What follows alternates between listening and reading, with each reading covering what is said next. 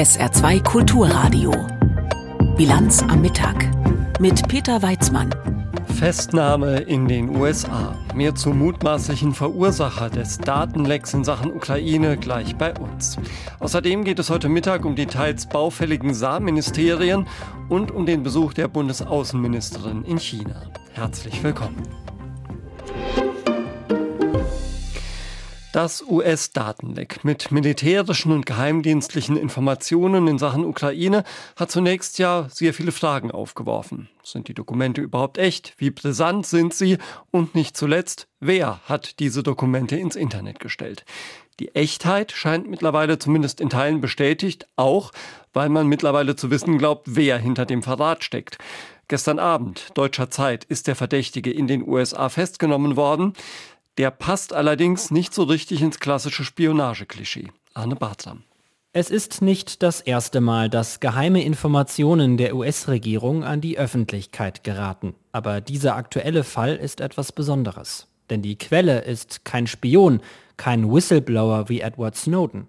Hinter den veröffentlichten geheimen Regierungsdokumenten steckt laut Ermittlern ein 21-jähriger Militärangehöriger aus dem Bundesstaat Massachusetts der für die Nationalgarde auf einer Militärbasis gearbeitet hat. Jim Himes, Mitglied des Geheimdienstausschusses im US-Parlament, macht das fassungslos. Er hat beim Fernsehsender CNN gesagt, wir haben es hier mit einem 21-jährigen Kind zu tun, das seine Freunde beeindrucken wollte und nicht etwa mit Pekings oder Russlands besten Cyberspionen. Hier liegt viel Arbeit vor uns, um dieses System zu reparieren, das immer wieder zulässt, dass Informationen herausdringen. Uh,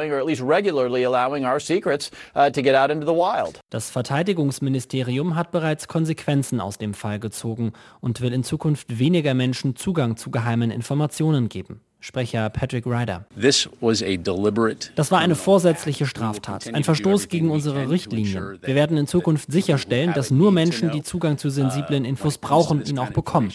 Wir lernen immer etwas aus solchen Situationen dazu und forschen weiter. Die geheimen Dokumente soll der 21-Jährige zunächst kopiert, dann zu Hause abfotografiert und in eine Chatgruppe mit rund zwei Dutzend Mitgliedern gepostet haben. Die meisten waren Teenager oder junge Männer, die sich für Videospiele, Waffen und Militär interessiert haben. Ein Mitglied der Gruppe hat der Washington Post erzählt. Ich glaube nicht, dass er ein bestimmtes Ziel mit der Veröffentlichung verfolgt hat. Er ist kritisch gegenüber der Regierung eingestellt, aber das ist nichts Ungewöhnliches für die meisten Rechten heutzutage. Nach mehreren Tagen Ermittlungen sind die Behörden dem 21-Jährigen gestern dann auf die Schliche gekommen. Polizisten haben ihn im Bundesstaat Massachusetts festgenommen. Auf Fernsehbildern war zu sehen, wie FBI-Beamte den jungen Mann in T-Shirt und kurzer Hose abführen. US-Justizminister Merrick Garland. Die Vorwürfe sind unbefugte Entfernung, Aufbewahrung und Übermittlung von Verschlusssachen. Je nach Anklage drohen dem 21-Jährigen im Fall einer Verurteilung mehrere Jahrzehnte im Gefängnis. Kampfflugzeuge für die Ukraine. Dieser Forderung der Führung in Kiew wird Polen nun entsprechen. Nach Zustimmung aus Deutschland auch mit ehemaligen deutschen Jets. Die MiG-29 hatte die Bundeswehr aus früheren Beständen der Nationalen Volksarmee der DDR übernommen und an Polen abgegeben. Dass diese Lieferung gestern in Berlin ganz schnell genehmigt worden ist, findet Boris Pistorius ein wichtiges Zeichen. Alles, was jetzt hilft und was vor allem schnell hilft, ist von Bedeutung und die Mix helfen sagt der Verteidigungsminister am Rande seines Besuchs in Mali. Aus Sicht des SPD-Politikers zeigt das Okay aus Berlin, auf Deutschland ist Verlass. Die Kampfjets, um die es geht, sind sowjetischer Bauart. Und in der Ukraine sind MiG-29-Jets seit langem im Einsatz. Ein Vorteil, findet Pistorius. Es geht um Mix, weil die unmittelbar eingesetzt werden können bei den ukrainischen Streitkräften, weil sie bekannt sind, weil sie sofort geflogen werden können. Die ukrainischen Piloten müssen also nicht erst aufwendig geschult werden. Und Wartung und Instandsetzung sind problemlos möglich, sagt Pistorius. Auch die Vorsitzende des Verteidigungsausschusses im Bundestag findet die Entscheidung richtig. Das macht Marie-Agnes Strack-Zimmermann von der FDP im ARD-Interview deutlich. Ganz wichtig ist, wir sehen und ich sehe keine deutschen Flugzeuge über ukrainischem Grund. Das ist wichtig, dass man das nicht verwechselt in diesem Kontext. Und damit könnten Flugzeuge zumindest genutzt werden, um russische Angriffe aus der Luft abzuwehren. Die Abwehr gegnerischer Luftschläge, das ist eine Aufgabe, die MiG-29-Jets nach Ansicht von Fachleuten gut erfüllen können. Denn der Jet gilt als besonders wendig. Allerdings ob die ukrainische Armee Kampfflugzeuge wirklich nur über dem eigenen Territorium einsetzt, dürfte schwer zu kontrollieren sein. Auch deshalb haben manche Bauchschmerzen in Berlin, auch im Regierungslager. Zum Beispiel Ralf Stegner von der SPD. Es bleibt ja dabei, dass je mehr wir über äh, zusätzliche offensive Waffen sprechen, umso ferner äh, ist das Kriegsende. Und deswegen sehe ich das immer mit einer gewissen Skepsis und die kann ich nicht verhehlen. Verlängern oder verkürzen Waffenlieferungen den Krieg? Die Frage stellt sich einmal mehr. Und aus Sicht der Linken ist klar, sie verlängern ihn. Mich wundert, mit welcher Ruhe das in Deutschland akzeptiert wird. Ich habe Olaf Scholz noch im Ohr, dass er bei der Befragung gesagt hat, dass es bei Kampfjets eine Grenze gibt sagt linken Fraktionschef Dietmar Bartsch. Allerdings von einem Kurswechsel will die Bundesregierung nichts wissen. Der Verteidigungsminister führt in erster Linie praktische Gründe an.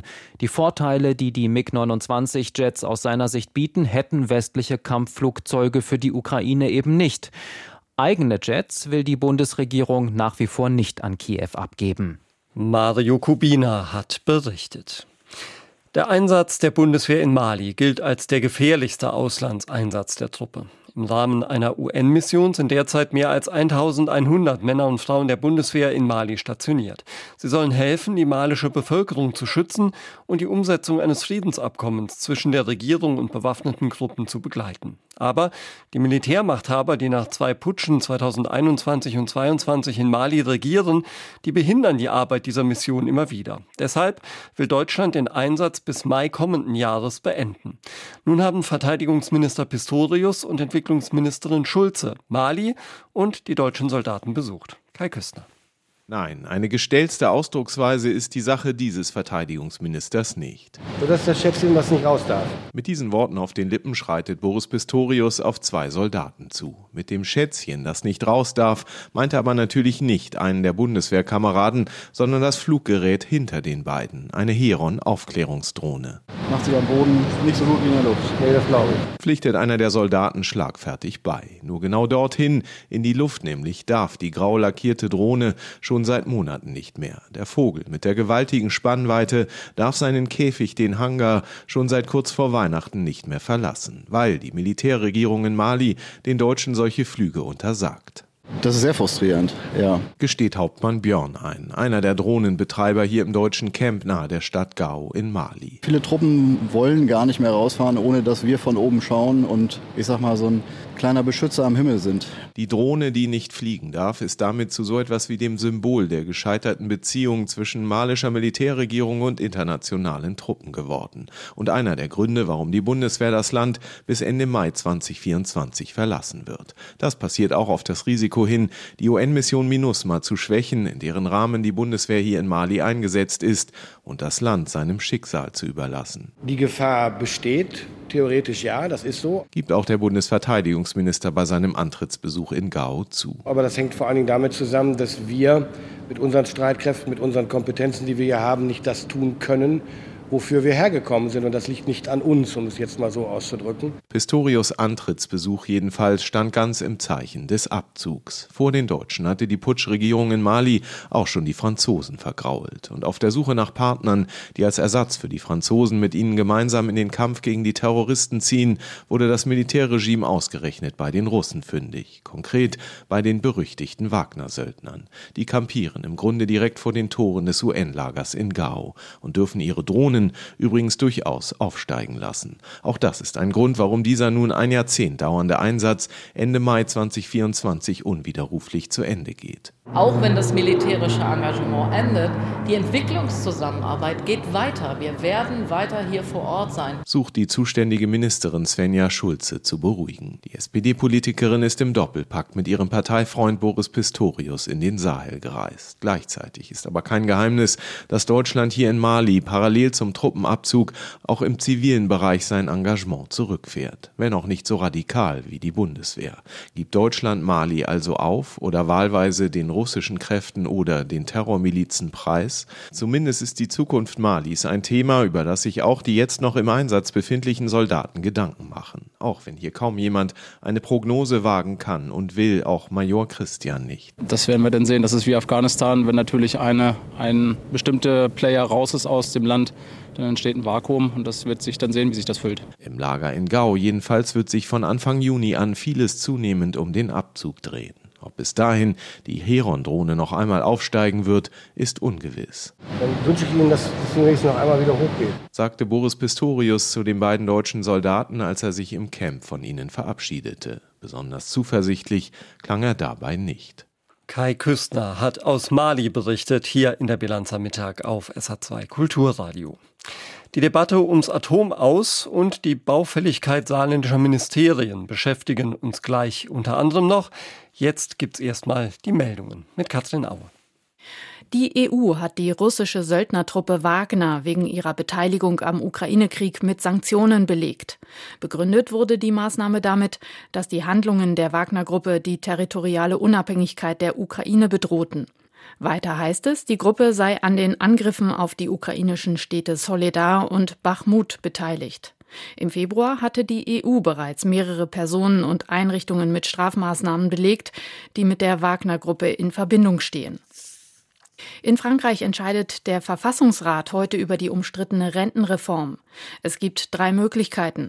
Die Instanz kann sie ganz oder in Teilen kippen oder für verfassungskonform erklären. Bei der Reform geht es vor allem um eine Anhebung des Renteneintrittsalters von 62 auf 64 Jahre. Dagegen hatte die Bevölkerung in den vergangenen Wochen massiv protestiert. Der im Koblenzer Jeboa-Prozess geplante Deal droht zu scheitern. Nach SR-Informationen fordert die Anklage offenbar ein höheres Strafmaß für den Saluja Angeklagten. Demnach soll die Mindeststrafe um ein Jahr auf sechseinhalb Jahre erhöht werden. Der Staatsschutzsenat des Oberlandesgerichts Koblenz hatte Ende März überraschend einen Deal angeregt. Im Gegenzug zu einer relativ milden Strafe sollte der Angeklagte ein umfassendes Geständnis ablegen. Das Saarland, Rheinland-Pfalz und die ostfranzösische Region Grand Est wollen ab Ende nächsten Jahres den grenzüberschreitenden Zugverkehr verbessern. Dazu sollen 30 deutsch-französische Triebwagen angeschafft werden, die auf beiden Seiten der Grenze eingesetzt werden können. Auch Baden-Württemberg ist an dem Projekt beteiligt. Das Schienenfahrzeug wurde heute in Trier vorgestellt. Der Regiolis soll auch zwischen Trier und Metz sowie Metz und Saarbrücken fahren. Er funktioniert auf den unterschiedlichen Stromnetzen beider Länder. Außerdem kann er auch mit Diesel fahren. Am frühen Nachmittag ist der neue Startversuch der Jupiter-Sonde JUICE geplant. Um 14.14 Uhr soll sie vom Weltraumbahnhof Französisch-Guyana abheben. Gestern war der Start kurzfristig wegen Gewitterrisikos abgesagt worden. Die Sonde soll nach acht Jahren am Jupiter ankommen und dort der Frage nachgehen, ob es auf den Monden des größten Planeten unseres Sonnensystems grundsätzlich Leben geben könnte. Morgen ist es also soweit. Nach nun wirklich vielen Jahrzehnten der Debatte um die Atomkraft wird ihre Zeit in Deutschland morgen zu Ende gehen. Dann gehen die letzten drei verbliebenen Kernkraftwerke vom Netz. Mit Verspätung, weil die Bundesregierung sie ja noch den Winter hat durchlaufen lassen angesichts der Energiekrise. Für die Unionsopposition eines der Argumente, die Abschaltung auch jetzt für falsch zu halten. Martin Polanski. CDU-Chef Friedrich Merz spricht bei NDR Info von einem schwarzen Tag, CSU-Chef Markus Söder bei RTL NTV von einem traurigen Kapitel deutscher Energiepolitik. Und die CDU-Abgeordnete und Vorsitzende der Mittelstandsunion Gitta Konnemann nennt das AKW aus im ARD Morgenmagazin eine historisch falsche Entscheidung. Es ist ein schwarzer Tag auf der einen Seite für das Klima selbst, aber eben auch für die Versorgungssicherheit. Nicht nur von Bürgerinnen und Bürgern. Zurzeit erhalten 9,4 Millionen Haushalte Strom aus der Kernenergie. Und das ist am Samstag mit einem Schlag weg. Das heißt, die CO2-Bilanz wird steigen. Und Konnemann betont, insbesondere die Industrie leide unter den hohen Strompreisen. Laut dem aktuellen ARD Deutschland-Trend sind 59 Prozent der Bevölkerung gegen den Atomausstieg. Die Bundestagsfraktionschefin der Grünen Katharina Dröge sagt zu den Umfragezahlen im ARD Morgenmagazin, man müsse mehr darüber sprechen, dass die Energiepreise durch die Erneuerbaren gesenkt werden könnten. Deren Ausbau komme nun zügig voran. Dröge spricht von einer Trendwende, etwa bei der Genehmigung von Windkraftanlagen. Die Grünen-Fraktionschefin ist dagegen, die Atomkraftwerke nach der Abschaltung in einer Reserve zu halten, wie es die FDP fordert. Der Rückbau sei gesetzlich vorgeschrieben, so dröge. Unsere Atomkraftwerke sind alt, sie entsprechen nicht mehr dem neuesten Stand der Technik. Das Weiterlaufen lassen ginge nicht ohne massive zusätzliche Sicherheitsüberprüfung und die müsste irgendwer zahlen. Und wenn man jetzt diese Atomkraftwerke in einer Reserve halten würde, dann würden auch das sich die Atomkraftwerksbetreiber natürlich bezahlen lassen. Am morgigen Abschalttag wollen Atomkraftgegner am Kernkraftwerk Emsland demonstrieren. Sie fordern, dass auch die benachbarte Brennelementefabrik in Lingen geschlossen wird. Wenn man durch Saarbrücken fährt, dann kann man auf manchen Hinweisschildern sehen, dass der Weg zum Regierungsviertel angezeigt wird. Das wird allerdings zunehmend zur Falschinformation, denn in der angezeigten Richtung befinden sich immer weniger Ministerien. Nun werden auch das Innen- und das Gesundheitsministerium weitgehend wegziehen aus der Franz-Josef-Röder-Straße und zwar in die ehemaligen Räumlichkeiten der Saarlandversicherung in der Mainzer Straße. Das ist immerhin nur rund 500 Meter Luftlinie quer über die Saar. Frage an unseren Landespolitikredakteur Yannick Böffel, warum müssen die Ministerien denn jetzt umziehen? Standardantwort, wenn es um einen Ministeriumsumzug im Saarland geht, wegen Sanierungsbedürftigkeit. Also das Ministerium oder die beiden Ministerien, die ja im selben Gebäude untergebracht sind, das Gebäude ist jetzt nicht so, dass es sofort zusammenbrechen würde, wie das an so manch anderem Gebäude in diesem Land ist, aber es ist so sanierungsbedürftig, dass die Sanierungsarbeiten dann eigentlich nicht im laufenden Betrieb durchgeführt werden sollen und deshalb kommt eben dieser Umzug in eine Ausweichräumlichkeit, das stand schon seit längerem fest und jetzt steht eben auch fest, wohin. Mhm. Steht auch schon fest, wann der Umzug losgeht? Ja, es hieß mal im Laufe dieses Jahres, das hat sich jetzt, weil noch ein paar Anpassungsarbeiten in den neuen Räumlichkeiten gemacht werden, auf Anfang kommenden Jahres. Man rechnet dann ja immer so in ausführlicheren Zeiträumen. Erstes Quartal kommenden Jahres sehr wahrscheinlich. Das wird sicherlich auch Geld kosten. Wie viel? Das ist die große Frage. Wir wissen, äh, das gibt immerhin das Innenministerium bekannt, dass sozusagen Mieter in den neuen Räumlichkeiten ist, dass es einen relativ langen Zeitraum bei dem Mietvertrag gibt, zehn Jahre, der sozusagen ab Ende dieses Jahres beginnt. Aber bei der Summe da zeigt sich das Ministerium sehr, sehr zurückhaltend. Man spricht nur von einer ortsüblichen Miete. Ich habe jetzt nochmal nachgefragt, habe um eine Präzisierung gebeten. Da warte ich noch auf eine Antwort, weil man muss einfach sagen, an anderer Stelle ist das bekannt und es geht um sicher möglicherweise eine sehr große Summe. Das Bildungsministerium, das ja in der alten Post unter ist, zahlt 1,2 Millionen Euro Miete im Jahr und hier reden wir sogar von größeren Räumlichkeiten als in der alten Post. Das heißt, das ist sicher eine Frage, die die Öffentlichkeit beschäftigen dürfte, aber noch hält man sich bedeckt abgedeckt. Ja, du hast das Bildungsministerium erwähnt. Also diese beiden Ministerien, die jetzt umziehen sollen, sind demnach nicht die einzigen, die mittlerweile woanders sind, als sie eigentlich mal ursprünglich untergebracht waren. Sogar mehr als die Hälfte ist mittlerweile in Ausweichquartieren. Wie kommt das denn? Tatsächlich Standardantwort überall Sanierungsbedürftigkeit. Und da ist sozusagen von dem, was man zumindest aus den Häusern von den Mitarbeitern hört, das Innen- und das Gesundheitsministerium zwar sanierungsbedürftig, aber noch nicht mal das Dringlichste.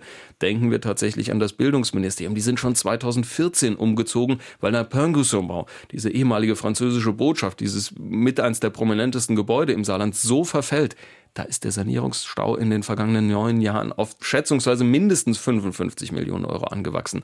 Dann, wer an der Saar entlang fährt, sieht, dass man denkt, es wäre fast in Ukraine-Farben geschmückt, sieht das Finanzministerium, das in ein blaues, hölzernes Gerüst eingerüstet ist, weil die Platten von der Wand fallen. Auch da ein unglaublicher Sanierungsstau, der anstehen wird. Deshalb wird das Finanzministerium im Sommer auf den Eschberg ziehen und dann jetzt eben die beiden anderen Ministerien. Das heißt eigentlich nur das Wirtschaftsministerium und das Justizministerium, das in einem relativ neuen Bau untergebracht ist, und das Umweltministerium können noch an ihrem Standort bleiben. Und die Standardantwort bei allen ist, es ist einfach so schlechter Zustand der Gebäudemasse, dass da so große Summen investiert werden müssen, aber auch so viel Platz geschaffen werden muss, so dass es nur mit Ausweichquartieren geht. Informationen von Jannek Böffel zu den teilweise baufälligen saarländischen Ministerien und zu den nun geplanten Umzügen von Sozial- und Innenministerium. Wir haben das schon kurz vor der Sendung besprochen. Es ist ein weiterer nun bekannt gewordener Fall von mutmaßlichem sexuellen Missbrauch im Bistum Trier. Diesmal geht es um einen Priester aus Friedrichsthal. Laut Rheinzeitung hat ein Neffe des beschuldigten Mannes nach dessen Tod mehr als 700 selbst aufgenommene Fotos und Videos entdeckt, die sexuellen Missbrauch über Jahrzehnte belegen sollen. Oliver Buchholz. Die ersten Aufnahmen seien in den 60er Jahren heimlich entstanden, die jüngsten stammen aus den Nullerjahren, seien hart pornografisch und dokumentieren mutmaßlich sexuellen Missbrauch, vor allem an Knaben. Der Neffe hat sich mit den Erkenntnissen an das Bistum Trier gewandt. Dort sind die Neigungen des Priesters seit 1971 aktenkundig. Damals wurden erste Fälle im Zusammenhang mit einer Romwallfahrt dem damaligen Trierer Bischof Stein gemeldet. Daraufhin wurde er offenbar in den Schuldienst versetzt, unterrichtete unter anderem an einem Saarlouer Gymnasium. 2012 erhielt das Bistum wieder einen Hinweis. Dem Priester wurde daraufhin unter anderem der Umgang mit Kindern und Jugendlichen untersagt und der Fall der Staatsanwaltschaft übergeben. Dieser habe nach Angaben des Bistums die Ermittlung wegen Verjährung eingestellt. Ob oder seit wann das Ausmaß des Missbrauchs durch den Priester bekannt war, ließ das Bistum dem SR gegenüber unbeantwortet. Bundesaußenministerin Baerbock hat sich in der deutschen Bundesregierung zu so etwas wie der Chefkritikerin Chinas aufgeschwungen. Anders als der Kanzler, der sich da weit diplomatischer äußert als die Chefdiplomatin. Manche würden auch eher weichgespült sagen, was den Kanzler angeht. Andere werfen Baerbock dagegen undiplomatisches Verhalten vor. Seit gestern ist sie nun in China und heute hat sie auch politische Gespräche geführt mit ihrem chinesischen Amtskollegen. Sprechen wir darüber mit unserem ARD-Korrespondenten in Peking, mit Benjamin Eisel. Eisel, es gab ja einige kritische Themen zu besprechen. Fangen wir mal bei dem Thema an, das quasi ein Problem-Dauerbrenner ist, die Menschenrechte. Hat Baerbock da etwa mit Blick auf die Uiguren auch vor Ort so deutliche Worte gefunden, wie sie es sonst tut? Ja, das hat sie tatsächlich. Sie hat die Menschenrechte sehr klar angesprochen und sie hat das ja schon im Vorfeld ihrer Reise auch angekündigt, dass sie darüber sprechen will und hat es auch am Rande immer wieder getan. Und heute dann beim Zusammentreffen mit ihrem Amtskollegen, mit Xingang, hat sie das auch getan und auch auf der Pressekonferenz anschließend. Ähm, ihr Amtskollege Xingang hat dann ja relativ barsch reagiert, hat gesagt, was China am wenigsten braucht, ist ein Lehrmeister aus dem Westen. Jeder Staat habe seine eigene Gegebenheiten und kulturellen Hintergründe und bei den Menschen Menschenrechten hat er gesagt, gebe es keine einheitlichen Standards in der Welt. Da kann man stutzen, denn die chinesische Staatsführung hat die wichtigsten Menschenrechtskonventionen der Vereinten Nationen ratifiziert. Also es gibt natürlich solche Standards. Nun wird am Sonntag, wie wir heute erfahren haben, der chinesische Verteidigungsminister Russland besuchen. Bisher haben sich die Chinesen in Sachen Ukraine ja eher an der Seite Russlands gezeigt, sich aber gleichzeitig als Vermittler im Konflikt angeboten. Hat es da beim Baerbock-Besuch neue Erkenntnisse gegeben? Sie hat das natürlich auch nochmal angesprochen, hat die chinesische Staats- und Parteiführung aufgefordert, ihren Einfluss geltend zu machen im Ukraine-Krieg. Und sie hat auch gesagt, sie kann nicht verstehen, dass China das bislang noch nicht getan hat, dass China noch nicht mal diesen Krieg verurteilt. Ähm, was wir dann gehört haben von chinesischer Seite von Xingang, das sind bekannte Positionen. Also beide Seiten müssten miteinander verhandeln. Er hat dann auch nochmal für seinen Zwölf-Punkte-Plan für einen Frieden in der Ukraine geworben, der ja, ja mehrheitlich abgelehnt wurde von der internationalen Gemeinschaft.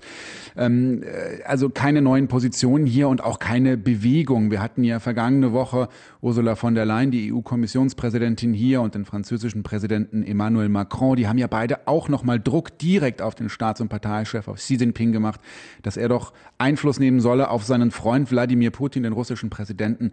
Aber dieser hat noch nicht mal, ähm, Xi Jinping hat noch nicht mal Volodymyr Zelensky angerufen, den ukrainischen Präsidenten. Also stattdessen baut man hier die Beziehungen zu Russland aus. Der Handel boomt nämlich, das zeigen neue Handelszahlen von gestern. Ja, der gerade angesprochene Besuch von Emmanuel Macron, der hat ja auch in Sachen Taiwan große Schlagzeilen gemacht, weil er sich da ähm, doch von den USA etwas distanziert hat. Ansonsten hier in Deutschland gibt es ja große Sorgen, dass da eine ähnliche Situation eintreten könnte wie in der Ukraine, also zwischen Festland China und Taiwan, gerade nach den jüngsten Militärmanövern, die Peking da durchgeführt hat. Hat Baerbock das auch offensiv angesprochen?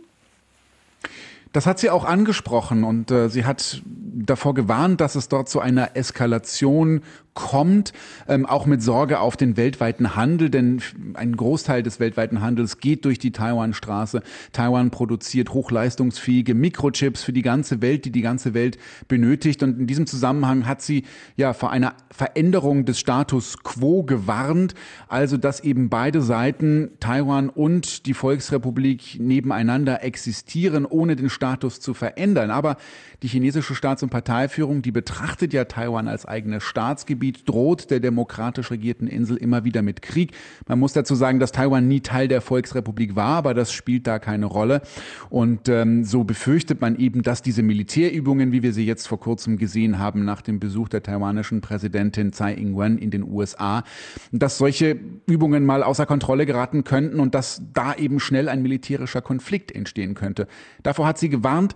Ähm, das kommt bei chinesischer Seite nicht so gut an, denn wie gesagt, China betrachtet Taiwan als eigenen Landesteil und verbittet sich jegliche Einmischung in innere Angelegenheiten. Nun war dieser Baerbock-Besuch zumindest in Deutschland ja mit großer Spannung erwartet worden. Wie würden Sie den Besuch und das Auftreten der Außenministerin in Peking jetzt bewerten? Also zunächst einmal ist sie relativ freundlich hier empfangen worden von Xingang auch. Das fanden dann manche doch überraschend. Er hat sie in seiner Heimatstadt Tianjin getroffen. Die haben zusammen ein Unternehmen besucht, ein deutsches, sind dann gemeinsam mit dem Hochgeschwindigkeitszug nach Peking gefahren, bevor es dann eben ja zur Sache ging in der Pressekonferenz und die beiden dann auch ja ganz klar ihre Positionen klar gemacht haben.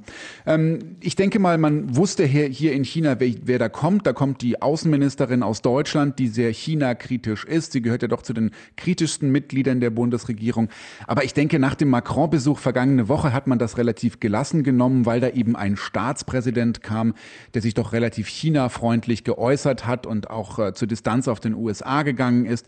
Und er ist dann eben doch ein Präsident, äh, das heißt ein Staatschef und Annalena Baerbock ist in Anführungsstrichen nur eine Ministerin. Und äh, da ist man dann doch mit Rückenwind in diese Gespräche gegangen. Vielleicht auch, weil man gesehen hat, die Europäische Union ist sich nicht so ganz einig, was China angeht. Und man sieht natürlich auch mit Blick auf die Bundesregierung, dass diese auch nicht ganz einig ist, denn wir warten ja bis heute auf eine China-Strategie der Bundesregierung.